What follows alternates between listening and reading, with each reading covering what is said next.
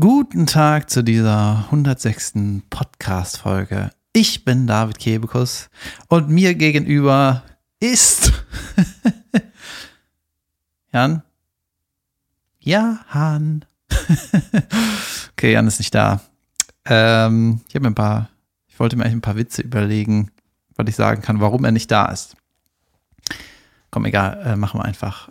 Ähm, ja, Jan ist nicht da.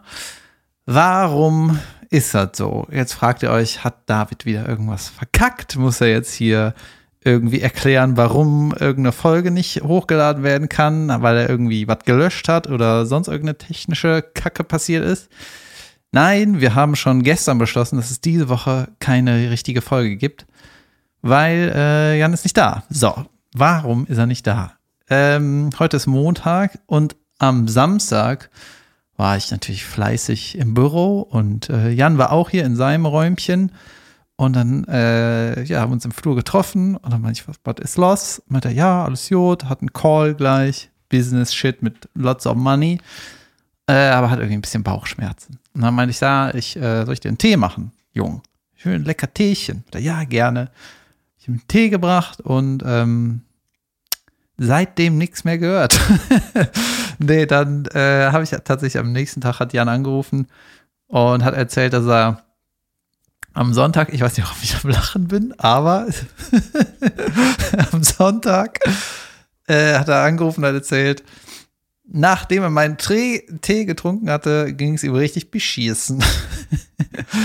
naja, äh, das hat, glaube ich, nichts mit dem Tee zu tun. Er hatte irgendwie Bauchschmerzen, hat dann äh, Notfallapotheke angerufen und äh, die haben gefragt, hör mal, äh, wo genau hast du denn die Bauchschmerzen? Da meinte er, ja, so unten rechts.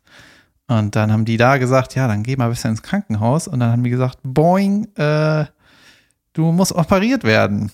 So, nächste äh, interessante Frage. Warum musste Jan operiert werden? War es vielleicht eine Magenverkleinerung oder äh, hat vielleicht der Magen gesagt, er braucht jetzt mehr Platz und was anderes muss gehen.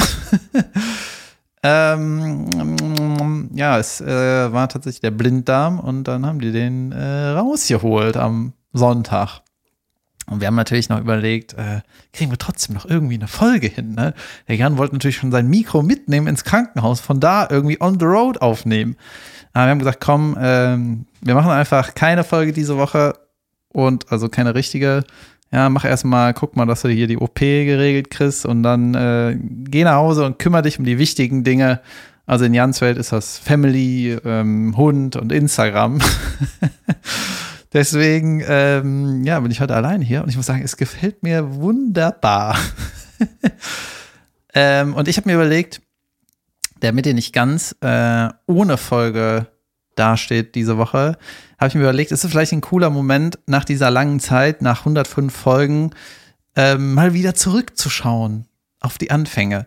Deswegen kommt jetzt die allererste Folge, wird jetzt nochmal hochgeladen, aber das Besondere ist, wir schicken die das äh, diesmal unserem Tonmann Lars, der jetzt den Ton pimmt, weil die ersten 20 Folgen oder so, da hatten wir den Lars noch nicht, deswegen sind die ersten Folgen eigentlich in einem Kackton.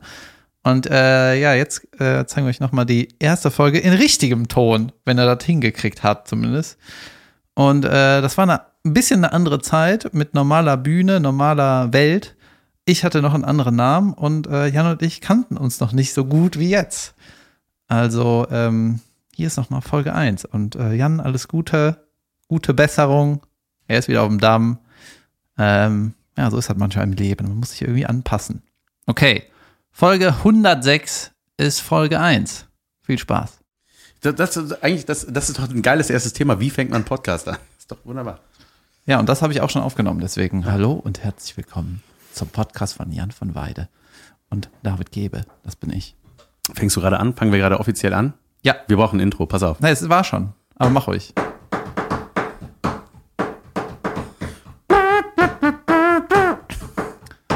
Da gehen die Klickzahlen nach Podcast. oben. Wir brauchen einen Anfang. Liebe Leute, wir brauchen einen Anfang für unseren Podcast. Denn das ist das, was wir jetzt hier tun. Mein Name ist Jan van Weide. Mein Name ist Philipp Bande. ja, und ich bin David. Ähm, wir sind zwei Comedians aus Köln, mögen uns, sehen uns öfter. Und es ist immer schön, wenn wir uns unterhalten und das wollen wir einfach teilen mit Leuten. Das, äh, was immer, äh, ja, wir sind unterschiedliche Menschen. Das, genau, du bist das Gegenteil von Ich mir. bin halt Gegenteil von David Kebe, das kann man wirklich so sagen. Aber irgendwie ist das so der klassische Fall von Plus und Minus ergibt, äh, nee, Plus und Minus, ja, ist auch nicht so schlimm. geteilt. Ja, da, vor allem ist mir das aufgefallen. Also ich, ähm, wir haben ja letztes Mal rausgefunden, dass wir tatsächlich super, in vielen Karriereschritten waren wir zusammen, weil ich war bei Jans erstem Auftritt dabei und ich war bei Jans schlimmsten Auftritt dabei. das wollen wir heute besprechen. Das ist, und zwar habe ich beim ersten Auftritt, habe ich einfach gemerkt, krass, das ist ein, das ist ein Comedian, habe ich mir gedacht. Das weiß ich noch. Ehrlich? Ja, weil äh, du hast so, du warst so super albern. nee, du warst so, äh, konntest mit Stimmen, äh, konntest parodieren, konntest Sachen nachmachen. Und dann habe ich gedacht, krass, der kann alles, was ich nicht kann. Tja, Und dann habe ich mir gedacht, deine Freunde. aber das, was du kannst, kann ich auch. Ja, und deswegen mag ich dich so. ja, und irgendwie, ist- es ist einfach so, weißt du, die, äh, man hat immer schöne Ansichten von dir und schöne Ansichten von mir. Ich glaube, das groovt irgendwie. Und wenn Ich kacke ist, Leute, dann äh, hör mal auf damit. Aber ich finde das geil. Ja, wir verstehen uns gut und das wollen wir mit euch teilen. Das ist der Sinn und Grund dieses Podcasts. Wir wollen ein bisschen von uns erzählen, von unserem Beruf, von dem, was wir so tun und Und vor allem, was wir alle so erleben. Weißt du, Richtig. was gerade so Phase ist in der Welt. genau. Ja. Ja, Und damit ihr wisst, wer wir sind, erzählen wir das einfach. ja. Sollen wir uns fragen? Ich frage dich. Na, David, Na, fangen wir mal ganz klassisch mal, an. hast du einen journalistischen Hintergrund oder was war das für eine super Frage? ja, ne, die war gut. Wie geht's dir? Äh, mir geht's gut. Ich bin ein bisschen müde, weil ich echt viel unterwegs bin gerade. Mir tun ein bisschen die Waden weh. Ich muss irgendwie mal auf Gehst du mal Black- alles zu Fuß? So ich hatte gestern Ja. Auftritt in Bochum, mit tun ein bisschen die Waden weh, war langer Marsch. Nee, aber sonst, ich bin, ich bin tatsächlich ziemlich, äh, was ich lange in meinem Leben nicht war, ich bin relativ happy. Das ist gut. Ja, weil ähm, man merkt jetzt so, dass So kenne ich dich gar nicht. Ja, das, woran man so arbeitet, gearbeitet hat, das ähm, hat sich irgendwie alles schön entwickelt und es macht einfach Bock aufzutreten, es macht Bock überall hinzufahren. Ich weiß, äh, man hat das, oder ich habe das Gefühl, ich weiß so ein bisschen, was ich mache, ne, und nicht so, oh Gott, wie äh, mache ich das? Ja. Ja, ist doch genau. Und Das, das führt mich zu meiner ersten Fra offiziellen Frage an dich. Wo kommst du her, David? Philosophisch gemeint, ne? Was, was war der Ursprung? Was, was war, was, was, was machst du? Was hast du, was, erzähl mal von früher. Soll ich Wie mal ist das sagen? losgegangen? Okay, hör mal, meinen ersten Witz, ne, den habe ich 1986 erzählt. nee, ich weiß nicht, ich, ich mache eine kurze, ich mache eine kurz, kurze Zusammenfassung, versuche ich mal. Also ich habe in der Schule war ich auf jeden Fall mega albern und immer, habe immer nur Blödsinn gemacht. Warst du Und der Klassenclown? Ja, irgendwie schon. Und ich war auch dann, als es eine Abi-Zeitung gab, ne, und dann hieß es irgendwie so, ich weiß nicht, was der Punkt war, aber die irgendwie die, die witzigste oder sowas. Sowas habe ich dann gewonnen, weißt du, das war dann mein Punkt. Und auf sowas war ich dann stolz, weißt du, weil das andere war mir egal. Ne, wenn da so einen Punkt gab, ja, der ähm, organisierteste oder so, irgendwas, da dachte ich ja, äh, äh, das will ich gar nicht, ne, das brauche ich nicht. Aber das witzigste, hätte ich das nicht gekriegt, dann wäre ich stinksauer gewesen. Ja, und ähm, habe dann irgendwie relativ früh rausgefunden, dass ich das irgendwie irgendwie in diesem lustigen Genre mitmischen will. Und ähm, als ich Samstagnacht im Fernsehen gesehen habe, habe ich gedacht, so, das ist es irgendwie. Ich, dann da habe ich das erstmal so wahrgenommen, das ist was, man macht als Job. Ne? Und das fand ich total abgefahren, das wollte ich dann machen. Und dann habe ich mich da so reingefuchst, habe erst geschrieben für Fernseh- und Radiosachen, äh, immer eingereicht per E-Mail, wurde dann festangestellt mit 21. Was war dein erster Job da? Ähm, ich Weißt hab, es noch? ja, ich habe auch ein Praktikum gemacht, so für so Fernsehproduktionssachen und der erste äh, Schreibjob war eigentlich, hat mir den Sascha Korf besorgt für Mhm. eine Kabarettistin. Und äh, dann habe ich für, wenn die in irgendwelchen Fernsehsendungen war, habe ich für die geschrieben, der so Lines geschrieben und dann für Freitag Nacht News geschrieben und die haben mich dann irgendwann fest angestellt als Autor. Dann, da war ich 21 oder 22. Und dann wurde es abgesetzt. Da gab es ganz viele schäbige Sketch-Shows, für die ich äh, geschrieben habe. Oder durchschnittlich gute Sketch-Shows. und dann habe ich mich da so versucht durchzukämpfen, wurde aber war nie so etabliert richtig als irgendwie Fernsehautor, habe immer so ein bisschen mitgemischt und habe dann äh, Film studiert und bin parallel auf die Bühne gegangen. So. Und das habe ich dann tausendmal gemacht und mittlerweile ist es ganz Jod. So. Mm. Und hier hin und wieder schreibe ich noch für irgendwelche Shows oder äh, drehe, inszeniere kleine Regiesachen. Genau. Ja, gut, dann hast du für andere geschrieben. Wie, äh, wann hast du denn dich entschieden, für dich selber zu schreiben? Oder wie ist das denn losgegangen bei dir? Ja, ich muss ja erstmal gucken, ähm, dass ich den Job so mache, dass ich, dass ich so über die Runden komme, ne? so Studen auf Studentenniveau. Und deswegen war eigentlich gar keine Zeit, so eigene Sachen zu machen. Und das musste ich dann irgendwie erstmal äh, unterbringen, weißt du? Und ähm, deswegen ist die Bühne ja so super, um was Eigenes zu machen, weil du, also wenn du den richtigen Spirit hast, dann machst du halt was Eigenes, ne? Und erzählst nicht irgendeinen Witz aus dem Internet oder so. Und das kam eigentlich erst damit, dass man, weil ich habe nie so äh, Geschichten geschrieben, die aus mir raus mussten. Also weißt du, wie so klassische Autorennummer. Ähm, weiß nicht, hat mit der Bühne kam das, eigene Sachen zu machen. Mhm. Ja, das ist ja auch immer so, ne? Die, das ist so ein ganz, ganz seltsamer Prozess, so durch den wir alle auch durchgehen, ne? Die Comedians, so dass äh, wie entwickeln sich Sachen? Also viele Sachen entstehen ja auf der Bühne und manchmal oder mancher, äh, also jeder geht da ja anders mit um. Manche setzen sich hin und schreiben oder man hat so eine Grundidee und führt das dann aus. Das ist ganz. Ja, ich muss auch schreiben. Aber ja, die, ich auch. Aber äh, die manchmal ist der Gedanke so komplex oder so verwurstet oder auch einfach nicht fertig, dass man das, ich muss das hin, muss mich hinsetzen und das ausgrübeln. Ja. Sonst geht's nicht. Aber Jan, Ja. ähm, du, bevor ich dich das erste Mal auf der Bühne hab gesehen, gesehen habe. ja, äh, da hast du dich nämlich noch anmoderiert als, ähm, kennt ihr die Kongstar-Werbung? Hab ich das Das gesagt? hast du gesagt. oh Gott. Diese, diese bunte, trotzdem schwarz-weiß-Werbung, weißt du? Ja, ja. ich bin der Typ im Auto oder sowas hast du gesagt. Ah ja. Oh ja, geil. Wie unangenehm. Nee, und dann habe ich und da hatte ich irgendwie so ein Bild von der ich dachte, krass, das ist so ein super erfolgreicher Schauspieler, der jetzt auf Ja, die Bühne geht. das habe ich alles richtig mein gemacht. Gott, habe ich mich getäuscht.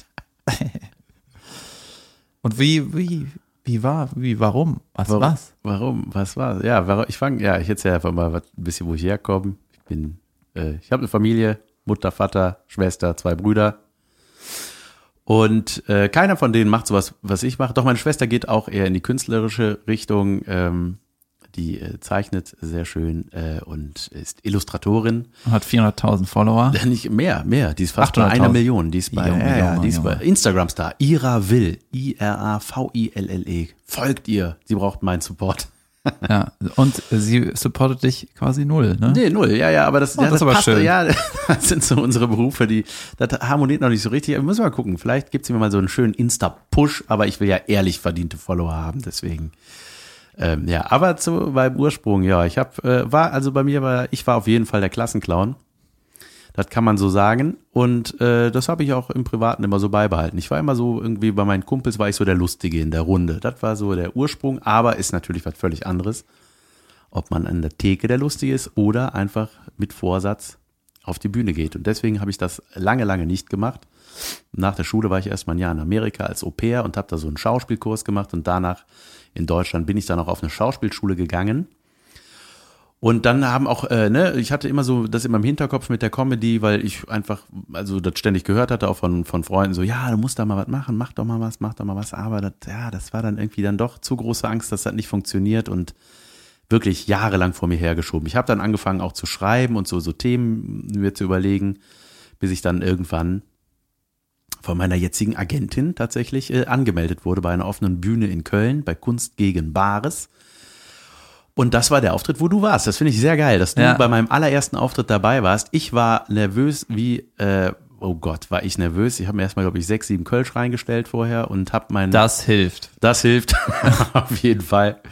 Ich hatte ähm, mir meine Themen äh, so, ich habe das richtig auswendig gelernt. Ne? Also ich hatte richtig äh, ähm, gedacht, dass das auch so funktioniert, dass man irgendwie was so, was ich von der Schauspielerei kenne, was lustig geschriebenes auswendig lernt und sagt. So, ich sag mal so, von Authentizität war da noch nicht viel zu spüren, dass man einfach erzählt, so wie wir jetzt irgendwie gerade erzählen. Und äh, das hat aber eigentlich ganz gut funktioniert. Wie lange ist das her eigentlich? Wann war das? das war am 6. Oktober 2014. Das ist gar nicht so lange her, ne? Nee, das ist schon, ja, vier Jahre jetzt halt, ne? Und äh, aber es ist echt krass, was dann so in dieser Zeit jetzt passiert ist. So. Also es, was ich da beim ersten Auftritt, den gibt's auch noch auf Video, den zeigen, den können wir eigentlich mal als Audio-Mitschnitt. Ich habe meinen auch noch. Glaube ich, hau ich, Ja. können wir den mal hier zum Beispiel raushauen. Und, das Analysi ist ja, das, das können wir mal analysieren, Ja. weißt du? Und sagen, da war der Moment, Das da, ab da hat mich das Publikum gehasst. Ja, wir, wir versuchen tatsächlich in diesem Podcast äh, mit kleinen äh, äh, technischen Pfiffigkeiten vielleicht äh, den so ein bisschen aufzu äh, Pfiffen. wür würzen. Mir- Mir fallen die richtigen Worte nicht ein. Aber ja, vielleicht eben solche Sachen, das wollen wir hier machen, so einfach ein bisschen aus unserer Vergangenheit oder aus irgendwelchen Sachen, die mit dem Thema Comedy oder äh, unserem, äh, unserem, unserem Beruf. Das, was uns interessiert. das, was uns, das äh, teilen uns, wir. das, was wir für relevant und wichtig halten. Ja. Ähm, Aber du warst doch an dem besagten Tag im Oktober, äh, warst du da noch in der Soap eigentlich? Nee. Ich hatte, genau, ja, das gehört auch noch zu meinem Werdegang. Ich hatte bei Sturm der Liebe gespielt. Ich hatte gespielt. Ich hatte gespielt gehabt bei, Ja. bei Sturm der Liebe eine. Ist das ein, äh, basiert das eigentlich auf einem amerikanischen Original? Äh, Nee. äh, äh, Nee, es war Hurricane of Love oder so? Storm of Love. ja, ist, Nee, äh, es wurde andersrum. Es wurde sehr viel adaptiert. Es wurde sogar nach Kanada adoptiert. Adoptiert vor allem. Adaptiert. und du warst da ein Page oder so. Ich war ein Page. Xaver Steintli hieß ich da. Und ähm, da war ich auch mal so der Lustige schon, ne? Ich sag mal, der Kobold vom Fürstenhof, so heißt das Hotel, in dem das Ganze spielt.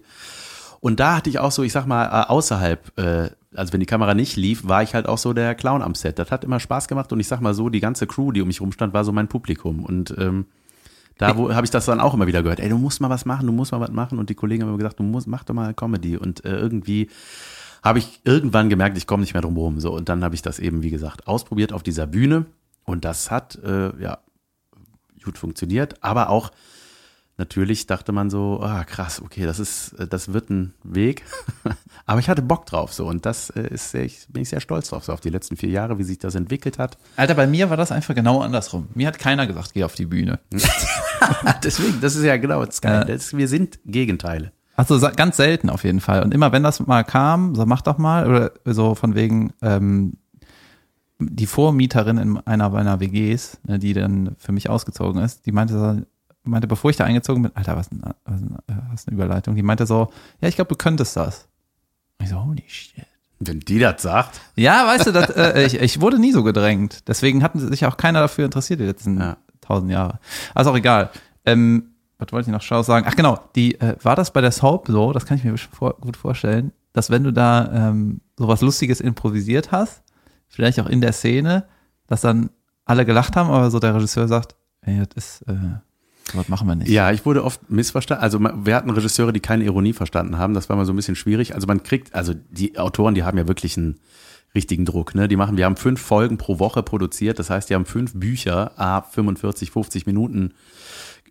David schenkt sich gerade ein Glas Wasser ein. Das klingt, als wäre ich auf Toilette. wir arbeiten noch an den technischen Raffinessen hier, das alles auszumerzen, dass wir das nebenbei machen können. ja, it's real, it's all real. Ja, ja. Pass auf, das jetzt. ist eben, das ist die. Magie der Folge 1. Man hört noch Geräusche, man hört uns schlucken. Hören wir dich? Ah ja, sehr schön. Ja, egal. Jedenfalls, ähm, genau. Wo, Die hatten keine Ironie, die. wir müssen auch noch lernen, nicht abzuschweifen, merke ich gerade. Ja, ich finde das schön. Verzeiht uns das. Wir machen das. Wir, wir, wir Die, grooven äh, uns gerade ein. Das heißt, du hast einen Witz gemacht am Set und haben die Regisseure gesagt, äh, äh, du hast Kannst ja etwas gesagt, habe ich nicht verstanden. ja? nee, nee, nee, ich war eigentlich schon, das, das war wirklich der Vorteil an meiner Rolle, deswegen habe ich das auch sehr genossen da. Ich hatte tatsächlich Narrenfreiheit. Also ich habe äh, diese, ich nenne es mal die Buchvorschläge, die Dialogvorschläge der Autoren, habe ich mir immer mundgerecht gemacht, damit es einigermaßen natürlich klingt, was ich da sage. Und immer lustig. Oder? Immer, ja, und äh, dann sowohl mit meiner physischen Comedy als auch mit äh, meiner Wortgewandtheit habe ich das dann irgendwie in was Lustiges umgewandelt. Mein Gott, ist das ein Auszug aus deiner Vita? Oder ja. das klang jetzt schon wieder sehr geschrieben. Nee, aber ich hatte auch Regisseure, äh, der, äh, ein Regisseur, mit dem habe ich mich mega gut verstanden und wir hatten ein Humorlevel und das war, das war geil. Das war dann, wir haben dann jede Szene so zu unserem Ding gemacht und das waren auch wirklich die Sachen, die bei der Abnahme, so nennt man das dann, wenn die Produktion und der Sender sich das alles dann äh, angucken, bevor es auf Sendung geht, ähm, äh, das fanden die immer am besten. Also das, da habe ich mal die meisten Komplimente für bekommen. ja, weißt du, dass, wenn ich irgendwas inszeniere ne, oder am Set irgendwie bin, ja, eigentlich äh, nur, wenn ich was inszeniere, ich so ähm, Regie mache bei irgendwie, was habe ich zuletzt gemacht? Pussy Terror oder Heute Show oder sowas, ne? Heute Show ist schon was her. Du merkst halt am Set, merkst du einfach, ist das gut oder ist das nicht gut, ne? Und ähm, da ist es auch fast egal, wo die Kamera steht oder was die Kamera sieht, aber du spürst einfach in der Szene so, das war einfach geil, ne? Und das ist immer so. Das heißt, du merkst halt genauso am Set, wenn was scheiße ist. Und dann, wenn dann einer sagt, ja, das schneiden wir dann so, dass das okay ist, das, ist, das stimmt einfach nicht. Ja, das ist auch genau auf der Bühne. Man, Ist es auch so? ja, man Wenn hat man- eigentlich ein Bauchgefühl, ob das gut ist oder nicht. Und manchmal versucht man sich das noch so hinzubiegen, zu sagen, ja, ich muss das vielleicht ein bisschen anders. Und dann, nein, man muss die, den Mut haben, wegzuschmeißen und zu sagen, das ist einfach nichts. Das ist einfach. Ja, oder die, du musst dich halt auf den Arsch setzen und das ausarbeiten. Ja. Also, weil bei mir ist das so, das ist bestimmt bei dir auch so, in dem, ich weiß, wenn was nicht funktioniert, weiß ich in dem Moment, wo ich es ausspreche, Mhm. warum nicht. Ja. Und äh, dann kommt dann halt kein Lacher und ich denke innerlich, ja, ach nee. Ja. ja, ich hatte da zum Beispiel, ganz klassisches Beispiel war bei mir, ich glaube, die Nummer kennst du auch. Ähm, da, ich hatte mal irgendwie das Bedürfnis, weil ich mal so eine Idee hatte, ähm, das auf der Bühne zu erzählen, so ein, ähm, so eine ganz kleine, ich nenne es mal politische Nummer, was überhaupt nicht zu mir passt. Erstens, weil ich mich mit Politik wirklich sehr, sehr schlecht auskenne. Ging es am Ende um die Frisur von Frau Merkel? Nein. Okay. Nee, aber ähm, es ging um ein Nazigationssystem, was irgendwie so, der, der Gag war halt so, ne, das kann nur einen nur nach rechts leiten und äh, Ah, jetzt habe ich äh, ne, fahren Sie an der nächsten Hakenkreuzung dreimal rechts anstatt einmal links, ne, so und äh, so ein Shit halt, ne? Und das habe ich irgendwie mir so zurechtgeschrieben und ich dachte, das ist irgendwie ähm, Genial. irgendwie großartig. Ähm, und da kann man auch nur die Hausnummern 33 bis 45 eingeben. So, das- David ich mein- rollt mit den Augen, man kann es leider nicht Ja, aber hören. die, äh, äh, man das heißt ja jetzt, eigentlich heißt das ja nicht, dass das äh, in keiner Art und Weise funktioniert. Das Nee, heißt aber ja es hat einfach nicht zu mir gepasst. Ich habe Genau. einfach gemerkt, das bin nicht ich, das ist einfach für mich. Aber man kann das bestimmt- Das habe ich zwar irgendwie mir geschrieben, aber irgendwie ist das, nee. Ja, und es kann auch sein, dass jemand anders, der vielleicht irgendwie dem das, zu dem das mehr passt, wenn er das Thema nimmt Ja. Mhm. und vielleicht auch die Witze nimmt, aber so für sich verpackt, dass es einfach, dass es passt, ne? Das heißt nicht, dass das für immer schlecht ist. Ja. Es ist, momentan ist es sehr schlecht, Ja, aber nicht für immer. Nee, aber das habe ich dann auch rausgeschmissen. So, ich habe äh, auch ein bisschen, äh, ich sag mal so, das war dann in meinem allerersten Solo-Versuch. Ich muss mal kurz Das ist eine geile Geschichte. Das war, wo du dich vor niemandem auf der Bühne aufgenommen hast, oder? Äh, was? Ach so, nee. nee, nee, nee, das, war was, das kommt gleich, die Geschichte. nee, aber ähm, da, ich brauchte einfach Zeit, um ein Solo zu füllen. Dann habe ich die einfach mit reingenommen, die Nummer. Und das war dann aber auch so im Feedback, das hat eigentlich grundsätzlich gut funktioniert, der Abend. Die Nazi-Nummer, oder? Ja, ja, die hatte ich dann mit drin. Und da wurde mir aber auch dann so, also habe ich dann so rausgehört, das war so ein bisschen die schwächste Nummer. Also da haben die so gemerkt, so, ja, nee, das war dann, da hatten wir dich. Das ist geil, ne? Weißt du, weißt ja, und das ist halt diese Ehrlichkeit brauche ich auch, ne, weil ich das dann auch, das ist einfach so eine Bestätigung, wo man denkt, ja, stimmt, passt nicht, tschüss. So. Das ist so eine geile, äh, das sind so unsere Probleme, ne? Wenn man, äh, am Anfang machst du nur so kurze Sachen und dann was scheiße ist, wirfst du weg. Und dann musst du auf irgendwann, musst du 90 Minuten spielen und dann packst du die Scheiße wieder rein. Ja, aus lauter Zeitpanik. Aber, äh, aber auch das, äh, ne, das, das ist halt das Gute, weil bei den Solos merke ich, entstehen auch Sachen und so und irgendwann braucht man das dann nicht mehr. Da kann man einfach nach und nach so das, was man vielleicht irgendwie, ach, irgendwie, das, man, man entwickelt sich ja auch. Und dann sind einfach die Sachen, die man früher mal geschrieben hat oder die irgendwie sich früher entwickelt haben, die, ach, von denen trennt man sich dann vielleicht auch so. Das ist dann, ja, irgendwie, ich muss mich von Sachen trennen, die einfach nicht mehr stimmen. ja. Oder Weil- die einfach nicht mehr aktuell sind oder einfach. Genau, ich habe noch bei Nightwatch habe ich mal eine Nummer über Promis gemacht und so Kinder von Promis und das sind halt so Bildzeitungsthemen, weißt du, Mhm. die Ochsenknechts damals und Becker und so und das ist so was was mich nicht interessiert einfach ja, ja. mehr. Weißt du, ich habe das wenn man für Fernsehsachen arbeitet, dann muss man halt die Bildzeitung kennen, ne, weil das sind halt die Themen, die äh, mit denen die meisten Leute irgendwann anfangen können. Aber das interessiert mich halt irgendwie nicht und deswegen fand ich das so blöd, das irgendwie auszusprechen. Die Nummer ist einfach weg. Ja. Das heißt, in sieben Minuten einfach weg. Und nicht, weil ich die, die hat sich irgendwie natürlich, wurde die rausgespült. Mhm. Und das ist okay. Ja, ja, das ist halt aber auch, ähm, äh, ich sag mal so bei mir, wenn man so von der Schauspielerei kommt, das war auch ganz oft so ein Missverständnis, dass die Leute dann gedacht haben, ah, dann hast du es ja viel einfacher, dich da zu etablieren mit der Comedy und so. Das ist aber einfach nicht so. Es ist einfach ein völlig anderer Beruf und es ist was ganz anderes, ob man vor einer Kamera steht und von Autoren geschriebene Texte äh, spielt und spricht äh, oder eben Sachen authentisch, die man erlebt hat im besten Falle oder weiß ich nicht. Äh, Ja, man muss aber auch dazu sagen, dass äh, das, sogar heißt ein nicht, großer ja, Nachteil, warte, möchte ich was ich meinen. sagen wollte, ist, das ist nicht, das eine ist nicht gut, das andere ist nicht schlecht, weißt du? Ja, nein, nein, nein, gar nicht. Nein, nein, aber so für mich ist es schlecht. Als, als Comedian ist es für mich schlecht, wenn ich Sachen so auswendig äh, gelernt irgendwie oder geschrieben. Pass auf, wir machen, ich habe hier, haben wir ja eben schon mal im Off drüber gesprochen. Ich hatte hier, ähm, Glaubst du nicht, dass es eine eigene Folge ist, die ersten Auftritte? Nee, aber ich habe, nee, nee, ich will nicht die ersten. Ich habe hier ein, ähm, Wir machen mal eine Folge, wo wir meinen und Jans allerersten Auftritt gucken und äh, dann darüber reden. Äh, zum Beispiel, ich weiß noch genau meinen Moment, wo ich die Leute verloren habe, wo ich einfach ein Arsch war auf der Bühne. Das machen wir auch. Pass auf, ich habe jetzt nur zum Beispiel so die ersten, ich habe hier irgendwo in meinem Handy, deswegen dauert es jetzt gerade ein bisschen, aber ich habe hier irgendwo mein, ähm, so mein allererste, meine ersten Gehversuche, wo ich das alles aufgeschrieben habe und das war im Grunde geschriebene Comedy. Soll ich das mal vorlesen? Darf ich Ihnen Nein sagen? Ja. Ja, dann mach, kann man machen noch zwei, drei. Ja, pass auf. So, ich habe, ne, das, ich habe wirklich eins, ich das lese, ich schäme mich in Grund und Boden. Das ist hier echt eine Premiere. Könnte sein, dass Dieses, das dieses gefällt. Ding, das ist das, was du eben meintest. Das, was ich jetzt hier gleich vorlesen werde, äh, das war das, was ich mal, ähm, das war, da hatte ich noch so eine Vorstellung, wie Stand-up funktioniert. Da habe ich mich in München beworben bei einem Wettbewerb, habe noch nie irgendwas gemacht. Alter, das ist die Stadt, wo am wenigsten Ja. äh, Stand-up ist. Aber ich war nun mal in München, ich habe da Sturm der Liebe gedreht und da bin ich dann, habe ich dann in meinen Drehpausen quasi an diesen Sachen geschrieben. Und dann habe ich gedacht, so, ah, die wollen ein 20-minütiges Video haben. Natürlich wollten sie ein Video haben von einem Auftritt, wo im besten Falle viel geklatscht und gelacht wird. Das wusste ich zum Beispiel nicht. Ich habe mich dann tatsächlich mit dem besagten Regisseur, mit dem ich mich sehr gut verstanden habe, habe ich mich in ein leeres Theater gestellt und einfach vor einer schwarzen Wand das aufgesagt, was ihr jetzt hört. Hast du auch so Publikumsinteraktion gemacht? Hey, wo kommst du her? Jetzt sagt der Berlin. Hast du sowas auch gemacht? Ja, das wäre schon wieder geil.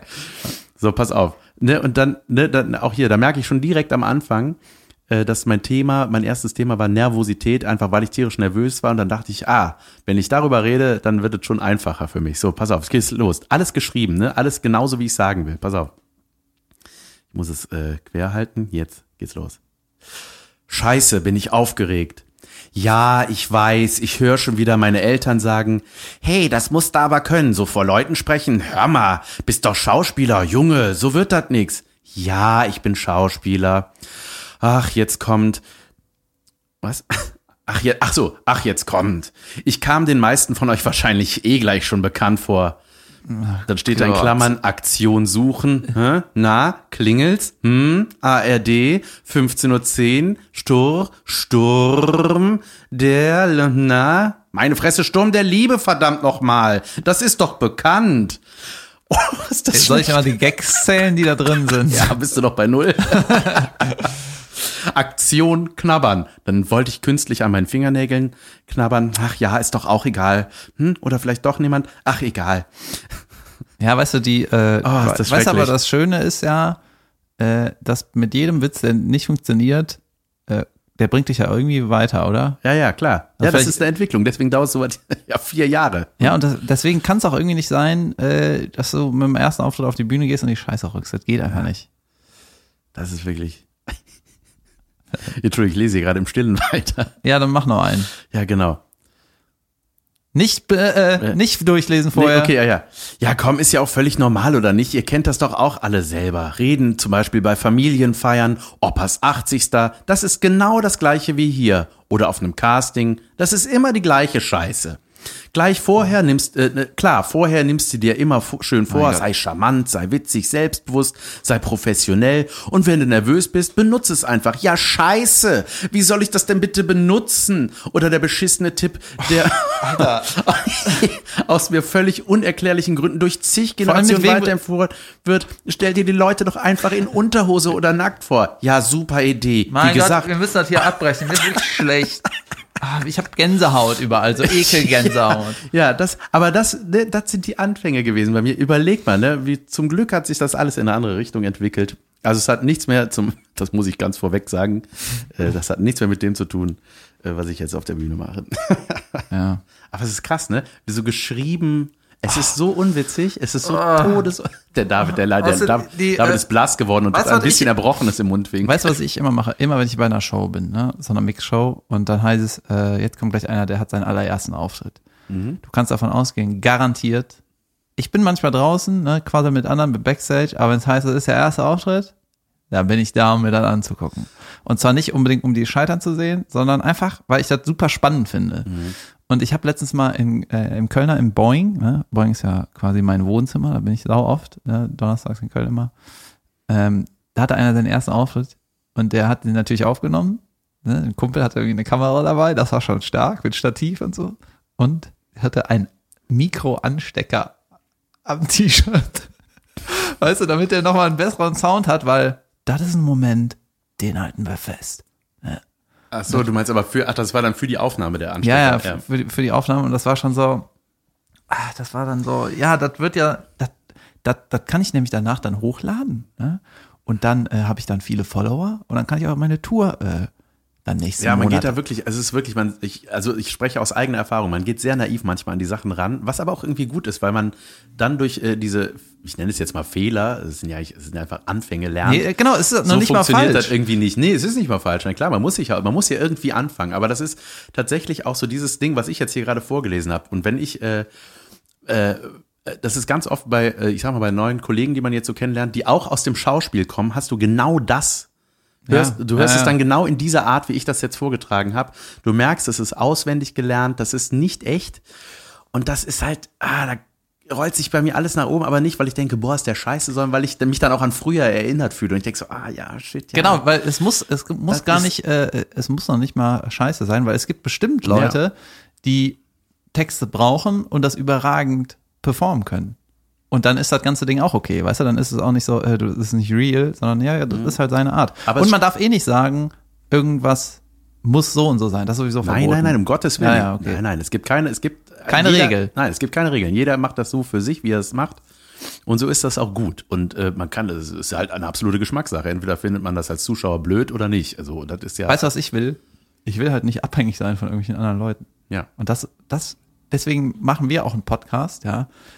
Und äh, das ist halt keine Radiosendung, ne, sondern wir machen das, worüber wir reden wollen und sagen das, was wir sagen wollen und laden das selber hoch und da kann keiner reinquasseln, weißt du? Das ist das, das Wichtigste überhaupt. Ja, das ist wirklich, das ist auch äh, tatsächlich ein äh, großer Vorteil, wie ich merke, so, dass ich mich jetzt von der Schauspielerei ein bisschen gelöst habe. Also ich, ich drehe immer noch hier und da ein paar Sachen.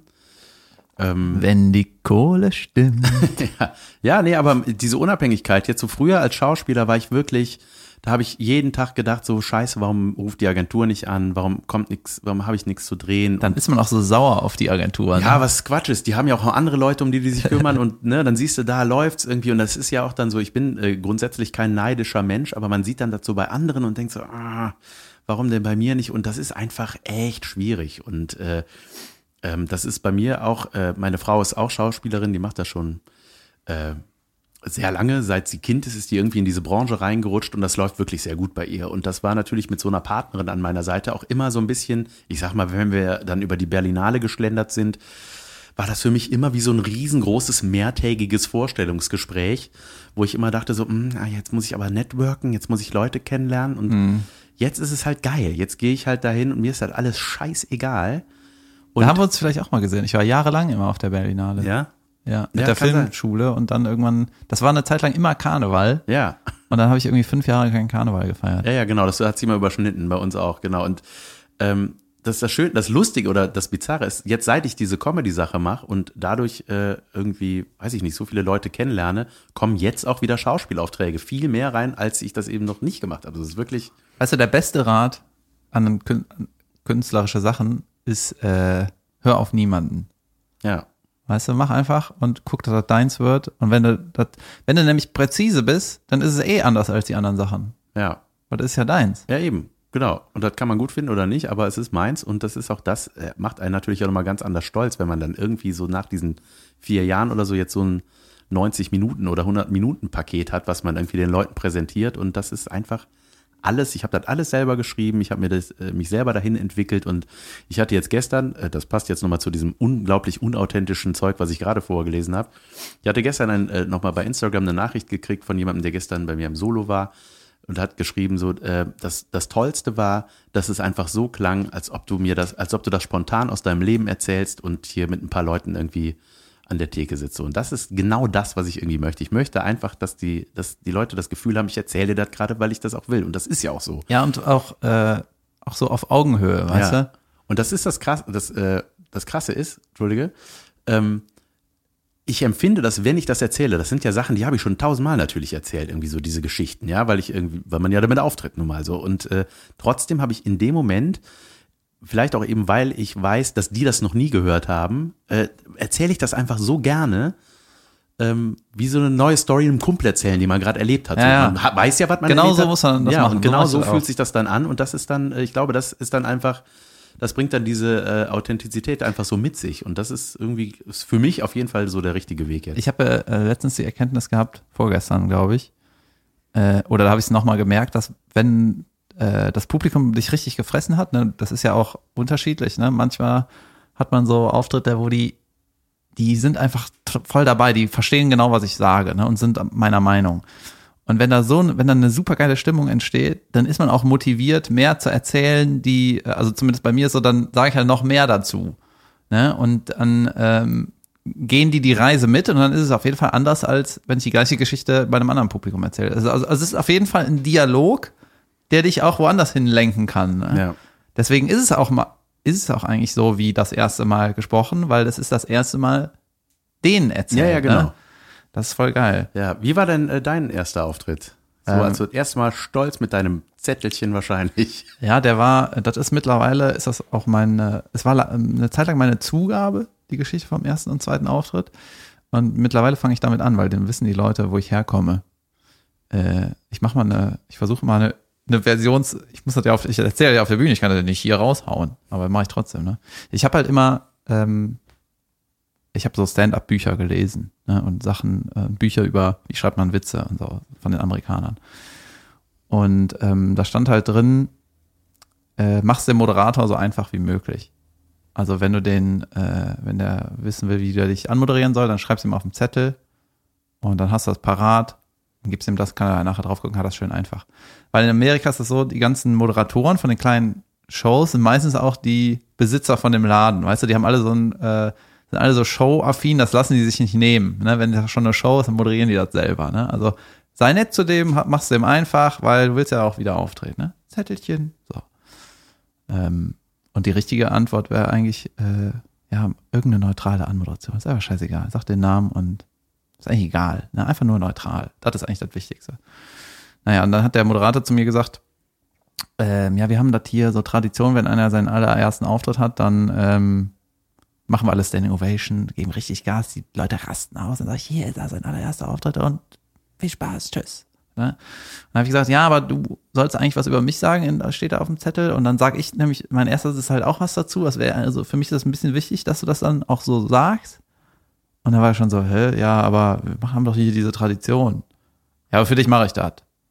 Ich so, ja, gut. Und dann war ich mega aufgeregt. Und vor mir war eine, ein Typ auf der Bühne, der war verkleidet wie eine Flasche und hat jongliert. Und die Leute sind ausgerastet. und dann bin ich da mega nervös und hatte richtig Magenkrämpfe. Und dann war so mein Fazit, so ist das, wenn man auftritt. Das ist ja schrecklich. Und dann geht der Moderator auf die Bühne und ich kannte den so ein bisschen von irgendwelchen äh, Schreibjobs. Ähm, und dann hat er gesagt, der nächste Künstler hat mich gezwungen, das hier vorzulesen. Haha, sympathisch. Ja, super arrogant liest er dann so und sagt am Ende, und der ist Autor. Dann gucken wir mal, was er für Ideen hat. Und weißt du, das ist eigentlich, heute würde ich sagen, ja gut, dann sagst du irgendwie, oh, das war aber eine nette Anmod und dann machst du deine Sachen. Und da hat mich das erstmal völlig fertig gemacht und die Leute waren auch so, hä, was kommt denn jetzt? Ne? Also, naja, und das war halt, äh, war irgendwie, war abgefahren. Das war aber nicht, das war tatsächlich lange Zeit auch einer der schlimmsten Auftritte. Der wurde dann irgendwie, soll ich mal überleiten zu meinem schlechtesten, schlimmsten Ja. Auftritt? Ich will sofort ein schlecht. Wenn Ich glaub, es das noch war- schlechtere gibt, Ich glaube, das war so äh, hören. 2013 oder 14 in der Mitternachtshow in Hamburg auf der Reeperbahn. Und das war eine der ersten Male, wo ich so ein Hotelzimmer hatte, ne, und eine richtige Gage, ne, wo ich weiß nicht, ob Fahrtkosten bezahlt werden, aber es war so, ich, man reist irgendwo hin, kommst du auf die Reeperbahn, das ist so voller Leben und du denkst so, hier passiert's, ne, hier passiert so die Bühne und war, war mega stolz, ne. Und das Hotel war auch direkt gegenüber von dem Theater. Es war, war alles so krass, so machen das die Großen. Ne? Und dann äh, Mitternachtsshow ist halt um Mitternacht. Ne? Die Leute kommen da von der Reeperbahn, werden die reingespült. Du kennst das wahrscheinlich, sind da meistens voll halt. Ne? Und äh, das dauert ewig. Ich, Ich war noch nie da. Ich bin da im Ach, du- März oder so. geil. Ja, ja, ich war ja, noch nie okay. Ja, okay. Also die, äh, es geht um Mitternacht los und früher hat das K-Ray moderiert und der hat einfach vier Stunden daraus gemacht. Gott, oh Gott, oh Gott. Oder irgendwie Und das sowas, fängt ne? Mitternacht an. Das fängt Mitternacht oh an. Gott. Und äh, ich war um halb zwei war ich auf der Bühne. Und vor mir war irgendwie so eine Röhnradfahrerin, also ein Typ, der sich verbogen hat. Ohne Scheiß? Ohne Scheiß. Röhnrad auf der Bühne? Ja, so eine Art. Ich weiß nicht genau. Also so ein Gestänge irgendwie. Und das ist tatsächlich auch für die Show okay, weil die Leute, weißt du, um, um 12 Uhr, halb eins, du bist nicht mehr aufnahmefähig für äh, politisches Kabarett oder so. Wenn da wenn sich was bewegt auf der Bühne, das ist schon, Röhnrad, Röhnrad ist, das ist die, der beste Auftritt, den man haben kann eigentlich. Mit dem Röhnrad auf die Bühne kommen, Ja. da hast du schon die halbe Miete. Genau. Und dann, äh, ich habe da drei, vier Mal schon gespielt und ungefähr dreimal waren Jojo-Spieler am Ende. Dennis heißt er. Und äh, der ist sau nett und äh, der, äh, die, die Leute feiern den. Und, aber das ist so absurd, wenn du das erzählst. Jojo? So Ja. ein, also, Ja, der ich als Kind, hier Bändchen, rauf, Bändchen runter. rauf, runter. Aber nicht nur ein Aber- und rauf und runter, sondern auch ein bisschen mehr. Ja, ja, aber es ist halt sau Gibt ja geile Jojo-Tricks. Aber ja, auch geil. Ja. Und dann läuft da noch so Techno-Bums-Musik ne? und dann Lichtshow und dann jojot der da halt, ne? Geil wäre der längste, die längste Jojo-Schnur der Welt. Das könnte man mal machen. Ja, jedenfalls, äh, so, ich war um halb zwei auf der Bühne, ne? Und ähm, das war das erste Mal, erste und letzte Mal, dass ich vor der Show ein Bier getrunken habe. Hm. Und ich war auch ein bisschen verkatert. Und ähm, Wolfgang Trepper hat moderiert. Und der war so, äh, der ist sehr aggressiv auf der Bühne, laut, aber gut auch. Ne? Der weiß, was er sagt. Und aber der schnauzt das Publikum an und beleidigt die und ist so. Aber die haben den gefeiert, ne? Also er macht das richtig gut. Und ich hatte damals noch meine Promi-Nummer, ne, wo ich so sage, der Promi ist doof und der, äh, das Kind von dem Promi ist auch doof. Ne? Und das war halt so eine Konstellation, dass der große Trepper, ja, hatte die schon so, der war für das Publikum halt der laute, aggressive, negative, ne? So.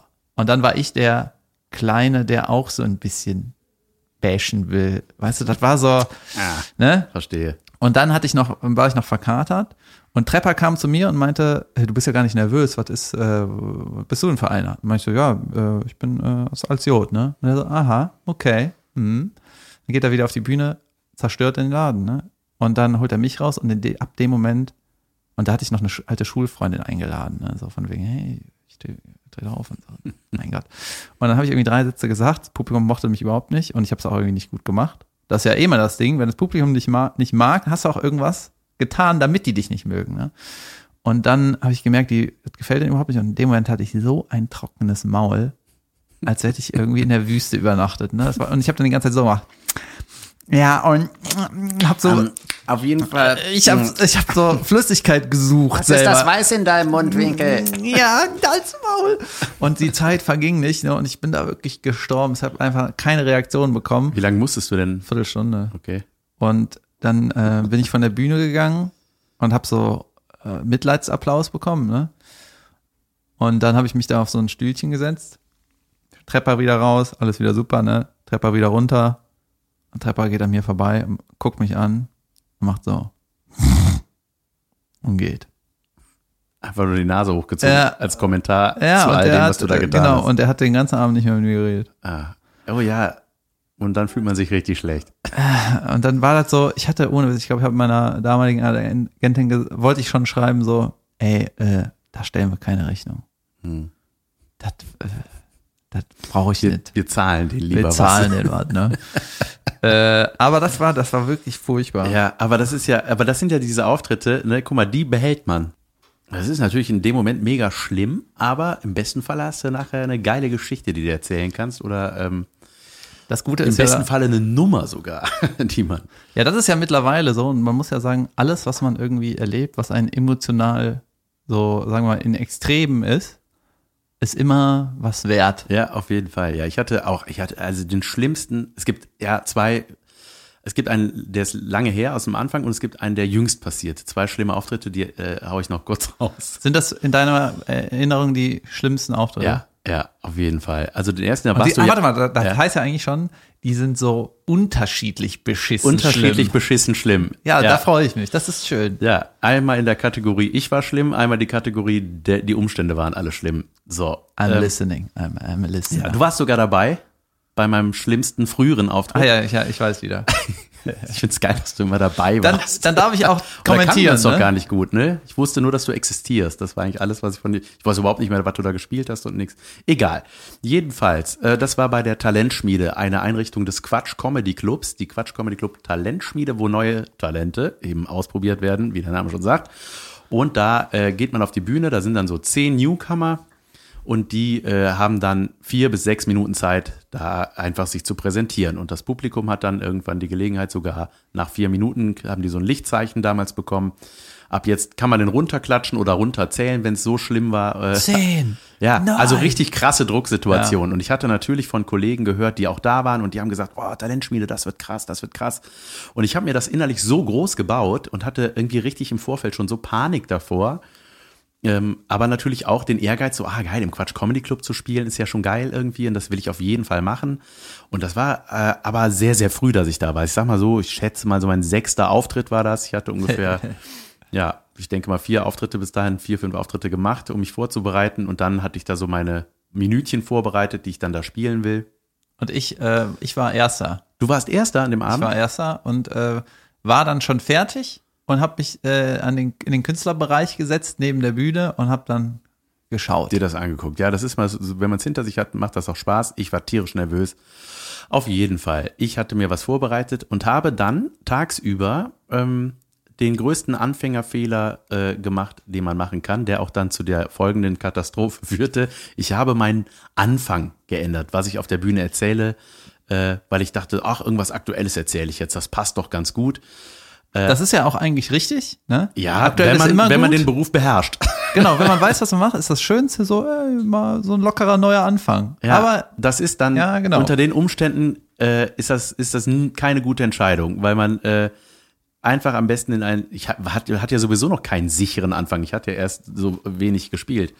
Ähm, aber ich will jetzt nicht so groß drum rumschwafeln. Ich kam auf die Bühne mit meinem neuen Anfang in meinem Kopf. Ich realisiere, wow, ausverkaufter Quatsch Comedy Club, es war rappelvoll.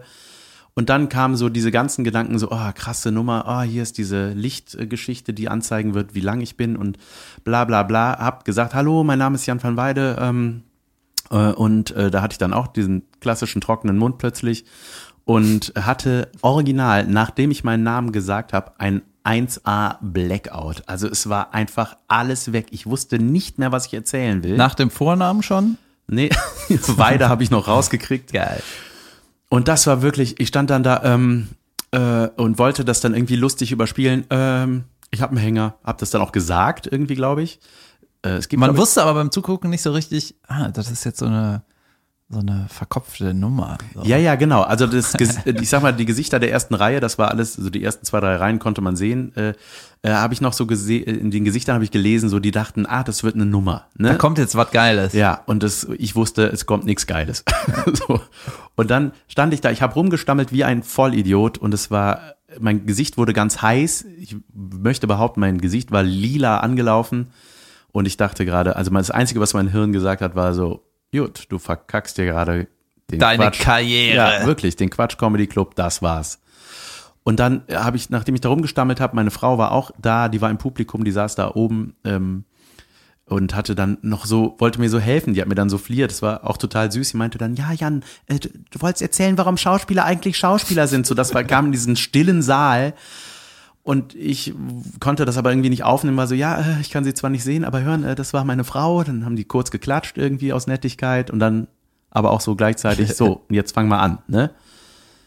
Und ich habe da einfach, ich bin da rumgeeiert und bin dann, ähm, äh, äh, dann äh, wollte ich So wie jetzt. Ja, ja, so wie jetzt. ich, ich spüre das. Das ist mein schauspielerisches Talent. Ich fühle mich in die Rolle wieder rein. Dann hatte der Moderator, Ole Lehmann war das, der wollte mir dann auch helfen. Der hatte ja meinen Soundcheck gesagt. Beim Soundcheck vorher spielt man seine ganze Nummer einmal durch, dass die wissen, was man ungefähr Ohne erzählt. Publikum, kennst du Ohne ja, ne? Publikum. Ja. Da hat's gut funktioniert. Ja. Und der hatte dann noch gesagt, ja, du hattest irgendwas von Synchronsprechen erzählt und ich war war nicht in der Lage, das anzunehmen. Ich war so, ja, nee, das kommt erst am Schluss. Also so. Das kommt erst am Schluss, du Idiot. Hast du nicht aufgepasst? Trottel. Schaut euch den Trottel an, er hat nicht aufgepasst beim Soundcheck. Das wäre geil, wenn man dann noch arrogant geworden wäre. Na, auf jeden Fall, ich, es hat einfach nicht funktioniert und ich wusste nicht, was ich machen soll. Keiner wusste, was man machen sollte. Und ich habe auch dann realisiert, ich bringe gerade dieses Publikum auch in eine unglaublich unangenehme Situation. Darf Die sind quasi mit mir gestorben. So, Ja, ne? und in dem Moment, weißt du, ich habe ja, ich war, an- hab ja angefangen und habe die anderen Künstler beobachtet ne, und mir so ausgerechnet, wer weiterkommt. Ne? Es kommen immer drei weiter. Und als du da abgekackt bist, dachte ich so, ich glaube, ich bin durch hier. Auf jeden Fall, dann kam irgendwann der nette Techniker, der Franz, der macht auch heute noch da die Technik, der sagte irgendwann durch sein Mikrofönchen da aus seinem Technikkabuff, ähm, so, liebe Leute, es ist der schwerste Job der Welt. Ich würde sagen, der Jan kommt nach der Pause einfach nochmal wieder. Und das war auch mein Vorteil, dass ich nach der, dass ich der letzte vor der Pause war. Jetzt, jetzt fällt mir nämlich auch ein, klar war das ein feiner Zug vom Franz, ne? Aber das hat das natürlich nur gemacht, damit die Show nicht so beschissen aufhört. Ja, natürlich. Das hat eigentlich nichts mit dir zu tun. Nein, natürlich nicht. Genau. Ja, aber vielleicht war ich ihm sympathisch und ja, er wollte mich retten. In meiner Version ist das so. Auf jeden Fall bin ich dann von der Bühne gegangen, ohne irgendwas anderes außer meinen Namen zu sagen, äh, bin ich runtergegangen, habe mit meiner Frau sofort Backstage telefoniert. So, was war das? Was war das? Ich so, ja, weiß ich nicht, keine Ahnung, das war das Schlimmste der Welt und ja, jetzt, äh, was machst du denn jetzt? Ich so, ja, weiß ich nicht. Das gleiche nochmal, was denkst du denn? also er meint, ja, gibt's jetzt entweder machst du es nochmal genauso beschissen oder du machst jetzt einfach mal deine verpissten vier Minuten, ey. Und dann habe ich gesagt, ja, gut, mach ich das. So, und dann war es ganz, ein ganz komischer Zustand dann. Also, ähm, äh, das ist so eine kleine Seitengeschichte. Ich bin dann so in diesen Katakomben des Quatsch Comedy Clubs verschwunden. Das ist, da ist man äh, so unter dem Friedrichstadtpalast, das ist direkt daneben. Da sind so Kellergänge. Und dann, das war wie in so einem Albtraum so. Also erstmal das gerade Erlebte und dann kam mir noch so ein Typ entgegen von dieser Friedrichstadt-Palast-Show. Ähm, der kam da so, so ein bunt kostümierter Typ, der sieben Pudel an der Leine hatte, kam mir an einem dieser Gänge entgegen. Das war wie so einem, in so einem Stephen King-Traum. Und ich war so, oh krass, was geht denn hier ab? Und ich habe mich zu konzentrieren. Und, und dann höre ich schon wieder, wie ich so angesagt werde, ja, hier ist nochmal Jens von Weide. Und dann bin ich auf die Bühne und während ich auf die Bühne ging, wurde mir so ganz warm, aber so angenehm, das weiß ich noch. Und mir war plötzlich alles scheißegal. Und ich dachte so, hab dann auch irgendwie lustig angefangen, glaube ich jedenfalls. Ich meine, ich habe irgendwie sowas gesagt wie, ja, ich hoffe, euch hat der erste Teil gefallen. Ja, da, damit hast du die. Ja, ja. der zweite wird noch besser. So, äh, irgendwie, ja, ich weiß ja, es genau nicht. so war das. Ja? Ja. Ich weiß nicht mehr. Irgendwie sowas, glaube ich, habe ich gesagt. Und dann hat das auch funktioniert. Und die Leute, also ich merkte ein riesen Aufatmen im ganzen Saal, so dass die jetzt dachten, gut, jetzt hat er es geschafft. Und Ja, die wollen das nämlich nicht auch nochmal nee, erleben. nee, das, war, ist das war auch für die schlimm, wirklich. Ja. Das ist als Zuschauer denkst du, oh nein, oh nein. Außer, ich glaube, au- du warst der Einzige, der sich richtig gefreut. Nee, weißt du, ich habe mich in dem Moment nicht mehr gefreut, wo dann der Auftritt gut war. Ja, natürlich. äh, Bin dann auch Zweiter geworden. Hey, das ist auch noch eine, äh, soll ich das erzählen? Was denn? ähm, naja, man kriegt halt mit bei so Wettbewerben, ist eigentlich immer so die Zwischenapplausphase und du, irgendwann raffst du, das Publikum liebt den und du hörst eigentlich schon am Pegel so, ob der weiterkommt oder nicht. Was mittlerweile muss man ja sagen, die ganzen Wettbewerbe ist alles ein bisschen egal, so wer da gewinnt und wer nicht. Alle ist alles ein bisschen Quatsch. Das ist schon ne? mal für eine andere Folge ein richtiges Ja, genau. Thema, glaube ich. Wettbewerbe Und, ähm, spielen eine große Rolle. Dann kam halt äh, nach Jan kamen halt noch mehr Leute, die auch super waren, ne? Und dann habe ich mir irgendwann gedacht, oh, ich glaube, jetzt, jetzt habe ich es schwer, jetzt komme ich doch nicht weiter, ne? Und dann war nämlich Abstimmung, das immer mit Applausometer.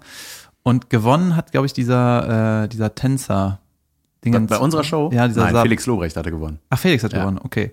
Ja, Felix hat gewonnen und dann kam, kamst du, du wurdest Zweiter, ja, und dann wurden Simon Stäblein und ich Dritter, Mhm. ja, weil, das konnten die Leute natürlich auch nicht verkaufen, dass du weiterkommst und jemand anders deswegen nicht, weißt du, der schlechteste Auftritt der Geschichte und dann, hey, ich hab, ich bin da weiter, juhu, ne, deswegen, ich glaube, ich wäre rausgeflogen, weil äh, der Stäblein hatte auch super funktioniert und weil die wussten, den Shitstorm halten wir nicht aus. Was, keine Ahnung, ne? Da haben die dann Stäblein und mich weiter. Zwei dritte Plätze, weil es Ja. Aber guck, und jetzt sitzen wir Ja. hier befreundet und machen einen Podcast.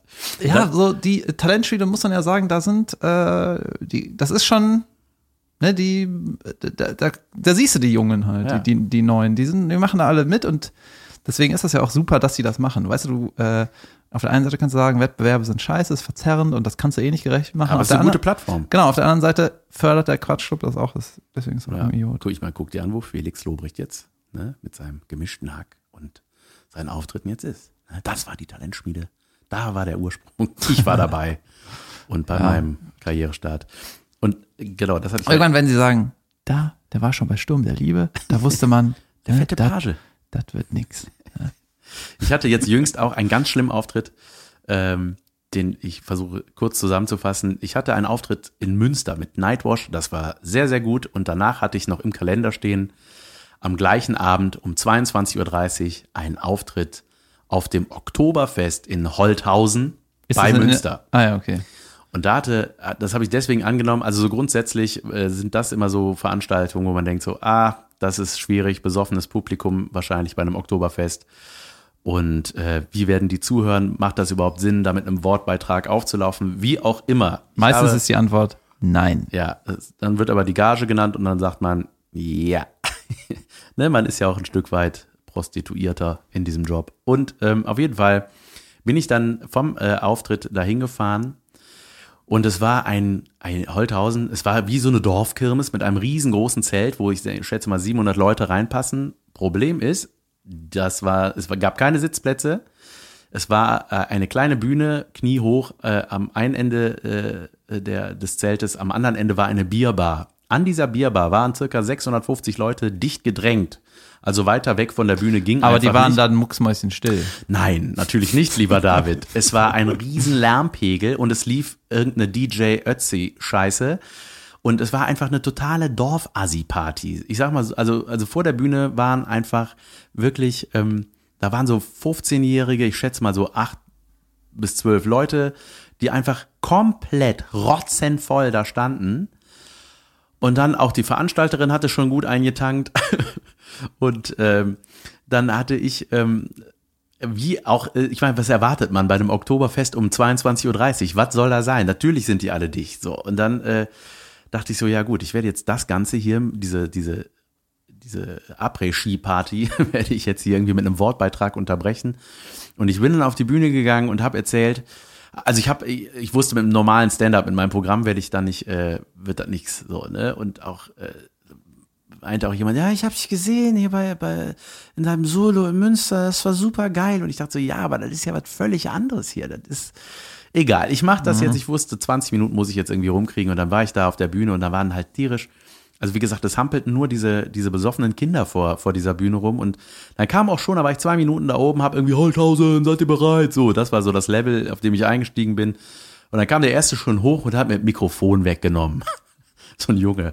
"Äh, Kannst du was von bla bla bla spielen? Hat irgendeinen Musikwunsch geäußert. Ich so, jo, pass auf, ich kann hier gar nichts spielen. Äh, Der DJ, der übrigens mit mir, mit mir auf der Bühne stand, habe ich gesagt, ja, der kann das gleich machen. Ich sagte Bescheid. Ja, und der hatte ein großes Bedürfnis, dieser besoffene junge Mann, immer ins Mikrofon reinzubrüllen. Und ich so, und äh, ähm, habe ich so gedacht, so, ja, dann mache ich was mit dem. Ich so, und wie heißt du? Dominik. Ich so, Dominik, du bist ganz schön dicht, ne? Wie alt bist du denn eigentlich? 15! Das war so der Dialog, das war so das Niveau. Und ich dachte so, alles klar, gut, Dominik, so dann. Und dann merken die anderen Kinder, die da standen, ah, man darf was sagen, dann fingen die an, sich so zu melden. Ne? Und da war da der erste. Keiner- ja. Habe ich gefragt, ja, und äh, was kann ich denn für dich? Ich bin der Sebastian oder keine Ahnung, wie er hieß. Ich so, was, was, äh, was kann ich für dich tun? Dann nahm der das Mikro. Adolf Hitler! Oh. Ja, oh. Und du so, ah, das wollte ich sagen. Ja, nee. äh, Ja, mm, wollte ich. Es war auf jeden Fall, es war einfach nichts zu retten. Und dann habe ich gesagt, so, gut, ich brauche hier nicht weiter groß zu erzählen, dass hier hört kein Schwein zu. Und dann habe ich eigentlich mir den Abend so äh, angenehm wie möglich gestaltet. Ich bin dann zum DJ, der hinter mir, wie gesagt, auf der Bühne war, gegangen, habe gesagt, so, pass auf, Junge, hau jetzt einfach die fettesten Party-Beats hier raus. Ich hole die alle nach oben und dann dancen wir hier oben. Und das habe ich gemacht. Da war dann plötzlich so Funke Marichnik, die hatten auch voll Bock drauf. Ne? Da kam so, Holthausen, habt ihr Bock auf Party? So ging das dann los. Dann kamen die alle nach oben. Ich war nachher in so einer Menschenkette, ja, alle Arm in Arm standen wir da, haben die Beine hochgeschmissen, wie so äh, besoffene Funke Mariechen. Und haben einfach zur Partymucke zehn nackte Friseusen und so eine Scheiße, haben wir dann da rumgetanzt. Und ich habe dann auch so mit denen kurz gelabert, so, und ey, ist das hier geil in Holthausen? Ja! So, ne, das war, da Das heißt, am Ende war gut, du hast es gut ich gemacht. habe noch ja? nie so leicht Geld verdient eigentlich. Ähm, ich, also schwer wäre es gewesen, wenn ich versucht hätte, mein Programm durchzuziehen. Ja, das ist klar. Aber Das Geilste war aber, entschuldige, das Geilste war, dass die Veranstalterin, ich dachte, die haut mir das um die Ohren, ne? weil die hat ja mich gebucht wegen eines Comedy-Beitrags, aber es war einfach nicht zu machen. Punkt. Ja. Ne? Ich hätte einfach, dann hätte ich auch gehen können so. Aber ich habe gesagt so, nee, komm, die Kohle, wenn ich schon mal hier bin, die Kohle nehme ich jetzt mit und mach das Beste draus. Und die war total begeistert. Ja, du hast ja voll im Griff, war doch super geil und bla bla bla. Und dann, Ja, man ist ja irgendwie ja. immer, weißt du, äh, ich hatte bei so schlimmen Auftritten habe ich immer, war ich dann immer so sauer auf die Veranstalter, ne? Was man ja auch irgendwo sein kann, aber die, ähm, das ist ja dann meistens gar nicht, das ist ja eigentlich nie böse gemeint. Ne? Nein, immer, nein, nein. Die, die mögen dich Genau. und deswegen denken die, ey, der, ich mag den so und ich will, dass meine Gäste den auch sehen, weißt du? Das ist ja, Ja, der Gedanke. ja, ja. Und äh, ich hatte auch mal bei, ähm, im, Alter, wo war das? Irgendwo in Ehrenfeld, Jack in the Box, war irgendwie so eine Party. Weißt du, da habe ich ja auch irgendwie um halb zwei einen Wortbeitrag äh, gegeben und dann habe ich auch nur laute, klare, ja nicht alles beleidigend, aber so richtig harte Sachen gesagt, bis sich die, da hat sich eine Gruppe extra hingesetzt, auch keine Stühle und so, ne? Und das war einfach dämlich, mich zu buchen, das passt einfach nicht. Und äh, die, die zugehört haben, fanden es gut, aber da waren zu viele Leute, die mich gar nicht sehen konnten, weil alle standen, ne? Dann hat es auch nicht funktioniert und ähm, weißt du, da habe ich noch eine Rechnung geschrieben, irgendwie 100 Euro, Prozente drauf, ne, äh, Steuer, und dann ist das 107 Euro. Was wurde überwiesen? 100 Euro. Weißt du, da denkst du so, mein Gott, also erstmal eine Scheiße veranstalten und dann noch sowas, ne? Ja, dann, aber ich habe festgestellt, man muss, wie so oft im Leben, einfach Ja sagen dann. Also weißt du, es gibt bei der Rechnung meinst du? ja auch. Ja, ich habe halt keinen Bock mit denen zu diskutieren. Nein, nein. dann so, ja, nee, aber so, ähm, nee, jetzt bei so Auftritten so. Ich hätte mich natürlich hätte mit verschränkten Armen da stehen können, aber ich habe gedacht, so was soll ich jetzt hier machen? Die, die hat mich gebucht, weil die mich gut fand. Das Problem war, die hat nicht überrissen, dass das überhaupt nicht da reinpasst, ja. ja, du das, kannst also so ich, eine, dann weiß ich, was du meinst. Du meinst, wenn du da bist, dann musst du das machen. dann ziehst du es durch und zwar äh, so gut du kannst. so gut du kannst. So. Genau, und deswegen irgendwie, ich meine, ich habe leicht reden, ich sage, ich mache keine Galas, ne, aber bis jetzt äh, habe ich noch keine gemacht, weil immer die Umstände habe ich gesagt, ey, das ist irgendwie scheiße. Mhm. Und einmal haben die abgesagt. Äh, Galas, äh, muss man kurz erklären. Firmenfeiern. So Firmenfeiern, Weihnachtsfeiern. Das ist in der Regel immer ein bisschen schwierig, weil es einfach keine Comedy-Veranstaltung ist, wo Zuschauer sind, die dafür bezahlt Ja, und dann haben, um ist auch Comedy reinzuziehen, sondern da ist dann oft auch so eine arrogante Haltung, denken so, ja, weil ah, die auch teilweise Clown, dahin ne? gezwungen werden. Ja, ja, genau. Der Chef will, dass wir da sitzen. Wir Ja, haben keinen Bock. So. Und dann ist es ja auch so, dass die Leute, die das veranstalten, wissen gar nicht, was braucht man. Was braucht man für Technik, was braucht man, was muss die Bühne haben, was, wie ist Licht, wie ist Nee, die kennen sich alles. mit der Materie nicht aus, die Genau. wissen nicht, wie sowas geht. Ja. Und ich, weißt du, ich weiß mittlerweile, was ich brauche auf der Bühne. Und ich weiß, da kriege ich das nicht, da habe ich ja keinen Bock drauf. irgendwie. Ja. Und Man muss es absagen. Ja, ich habe noch nie zugesagt. ja, keine Ahnung. Nein, aber manchmal, äh, oh, das ist ja das andere Beispiel, manchmal denkt man auch, es wird total schlimm, weil man irgendwie, ich war zum Beispiel gebucht für eine Firmenfeier bei Siemens bei, und es saßen ausschließlich, saß die IT-Abteilung, ja, die für irgendwelche Softwaresysteme im Auto verantwortlich sind und ich dachte, was soll ich denen erzählen? Und der Klassiker ist eigentlich, dass die zum Jahresende holen, die sich so einen Motivator da rein, der sagt so, oh, 2018 wird der Kommt, Shit. Leute, erfüllt euren Vertrag, Ja, ja. ist nicht so schlimm. Ja, Kommt. Und dann äh, war ich gebucht und ich erzähle ja viel aus meinem Familienleben und aus meinem Berufsfeld und äh, hab dann, hab dann, ja, genau, ich hatte halt Angst, dass, dass es gar nicht funktioniert, aber es war genau das Gegenteil. Es hat mega gut funktioniert. Die, hatten, die waren so dankbar. Die hatten von 10 bis 17 Uhr hatten die irgendwelche Seminare mit irgendwelchen Zahlen. Und dann war ich, das, mein, mein Auftritt grenzte quasi an das letzte Seminar ran. Ich war die letzte halbe Stunde von deren Seminar, saß ich quasi mit im Raum hinten, habe mir das angeguckt, weil ich dachte, vielleicht kann ich Bezug drauf nehmen. Ich habe kein Wort von dem verstanden, von diesen Zahlen und diesen Sachen und diesen Statistiken, die die da beredet haben. Und das war auch so mein erster Satz auf der Bühne. Ich so, "Leu- Leute, ich habe mir jetzt gerade angeguckt, was ihr macht. Respekt, ich habe kein Wort verstanden. Und dann rief der Erste schon aus dem Publikum, wir auch nicht. Und das war halt ein super Icebreaker. Da haben die sich alle totgelacht. Und dann habe ich einfach erzählt, was ich so mache. Und das war mega geil. Es hat einfach super Spaß gemacht. Also man muss positiv an die Dinge herangehen. David, schreib dir das auf. Mache ich gerade. Meiner unsichtbaren Schreibmaschine. Dip, dip, dip. Ja, war, ist das ein schönes Ende? Ist ein schönes Ende. Und äh, Ja, wir mal gucken. Also unser, also wir, wir hoffen jetzt auf euer Feedback. Ihr sollt uns einfach mal sagen, was euch gefallen hat, was nicht, was ihr gerne von uns mal hören wollt oder was wir bereden sollen. Wir sind da sehr, sehr offen. Und ja, wir können ja schon ja, wir haben aber auch noch ein paar Dinge in der Hinterhand, also wir hauen noch ein paar Sachen raus. ein paar Sachen hauen wir raus. Ne? Ähm, Wichtiges Thema aktuell, brandaktuell bei David Kebe ist gerade, ne, jeder weiß es eigentlich, dass du eigentlich Kebekuss mit Nachnamen heißt. Und das ist eine sehr interessante Frage. Solltest du dich so nennen, wie du heißt, Kebekuss, oder bleibst du bei Kebe? Ja. Ist das gut für deinen weiteren Verlauf, wenn du dich Kebekuss nennst, oder schlecht? Wir werden, es, werden das in einer der nächsten Folgen erörtern. Ihr könnt ja schon mal eure Meinung geigen. Vielleicht auch habt ihr eine Idee für einen Titel für diesen Podcast. Wir können ja mal so einen Arbeitstitel irgendwie benennen. David und Jan. So. Kebestoß fand ich eigentlich schön. Nee. Ja, ist egal, das finden wir noch raus. Leute, es war, it was a pleasure. It was a And, pleasure. Äh, Ich hoffe für euch auch. ich hoffe, wir hören uns nochmal. Ja. Bis dann. Tschüss.